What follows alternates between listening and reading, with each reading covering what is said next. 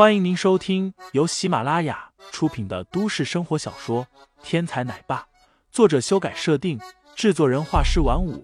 感兴趣的听众老爷们，赏个三连，点亮我的关注，点亮你的夜空。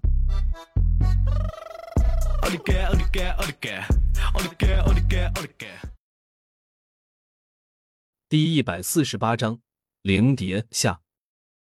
可惜，在一次国外的行动中，买方内部有人出卖灵蝶，在刺探情报的时候遭遇了危险，一条胳膊被人砍断了。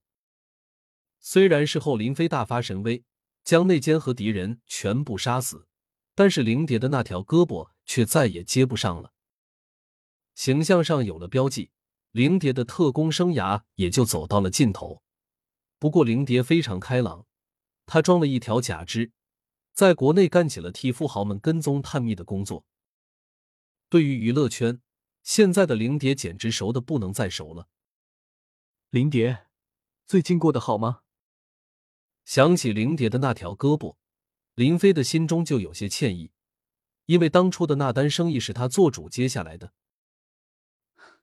老大，我没事，你也知道。刺探情报可是我的乐趣，我现在乐在其中呢。林蝶一副满不在乎的口气说道，可是这样的语气，并不能掩饰他声音的疲惫。如果你想，可以来我的身边。我现在明珠市，在韩氏集团上班。以前的时候，碍于纪律，林飞在灵蝶退役以后不能和他联系。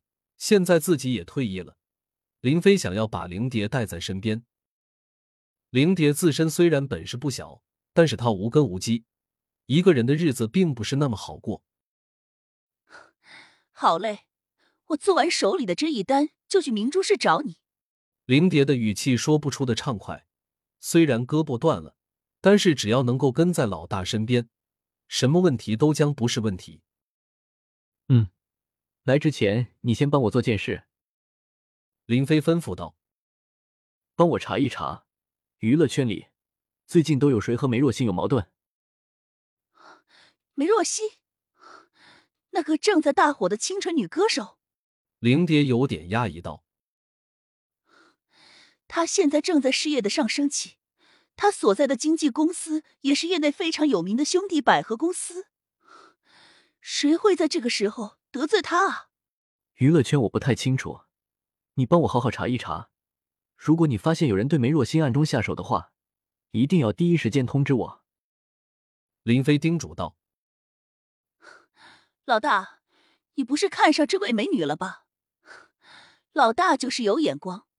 我告诉你，娱乐圈我最欣赏的美女有三个，其中两个都结婚了，只有这一个还是孤家寡人一个。没想到竟然引起了老大的兴趣。老大就放心吧，关于梅若欣的事。”交给我，很快就能把他的祖宗三代都查出来。”灵蝶啰嗦道。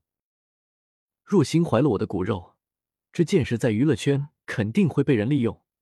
如果你见到有对若心不利的，直接出手。”娱乐圈的水很深，即便是当红明星也不敢轻言怀孕。梅若心冒着如此大的风险放纵自己的第一次，并且在想办法保住自己的孩子。这里面肯定会有很多人暗中利用这个消息对若心不利。林飞不知道便罢，此时已经知道了这件事，自然要将若心可能遇到的风险降低到最小。其实林飞也可以直接去问梅若心，到底是谁在对他下手。但是对于梅若心来说，林飞不过是个过客，是生命中的一次偶然。他未必会将林飞想要知道的事情全部都告诉他。林飞总不能把他逼供的那一套用在梅若欣的身上。再说，就算是梅若欣自己，也未必一定知道到底是谁在对他下黑手。娱乐圈里无意中得罪人的事也不是没有发生过。也许梅若欣不经意间的一个小动作，就被其他人看成了挑衅呢。所以，要想获取事情的真相。林飞必须亲自调查分析。老大就是厉害，无声无息间已经获取了大明星的芳心。灵蝶在电话里大拍马屁：“别废话了，饕餮有没有联系你？”林飞询问道。林飞退役的时候，饕餮也一同退役了。但是他在退役之后，立刻就像是失了踪，到处没有他的消息，这让林飞有些奇怪。所以这次联系灵蝶，林飞也想要知道饕餮有没有联系过灵蝶。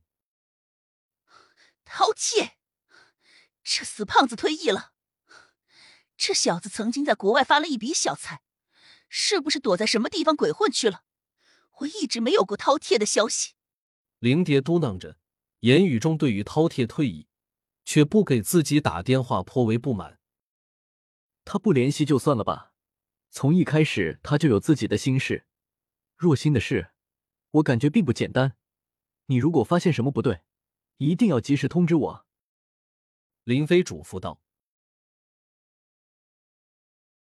听众老爷们，本集已播讲完毕，欢迎订阅专辑，投喂月票支持我，我们下集再见。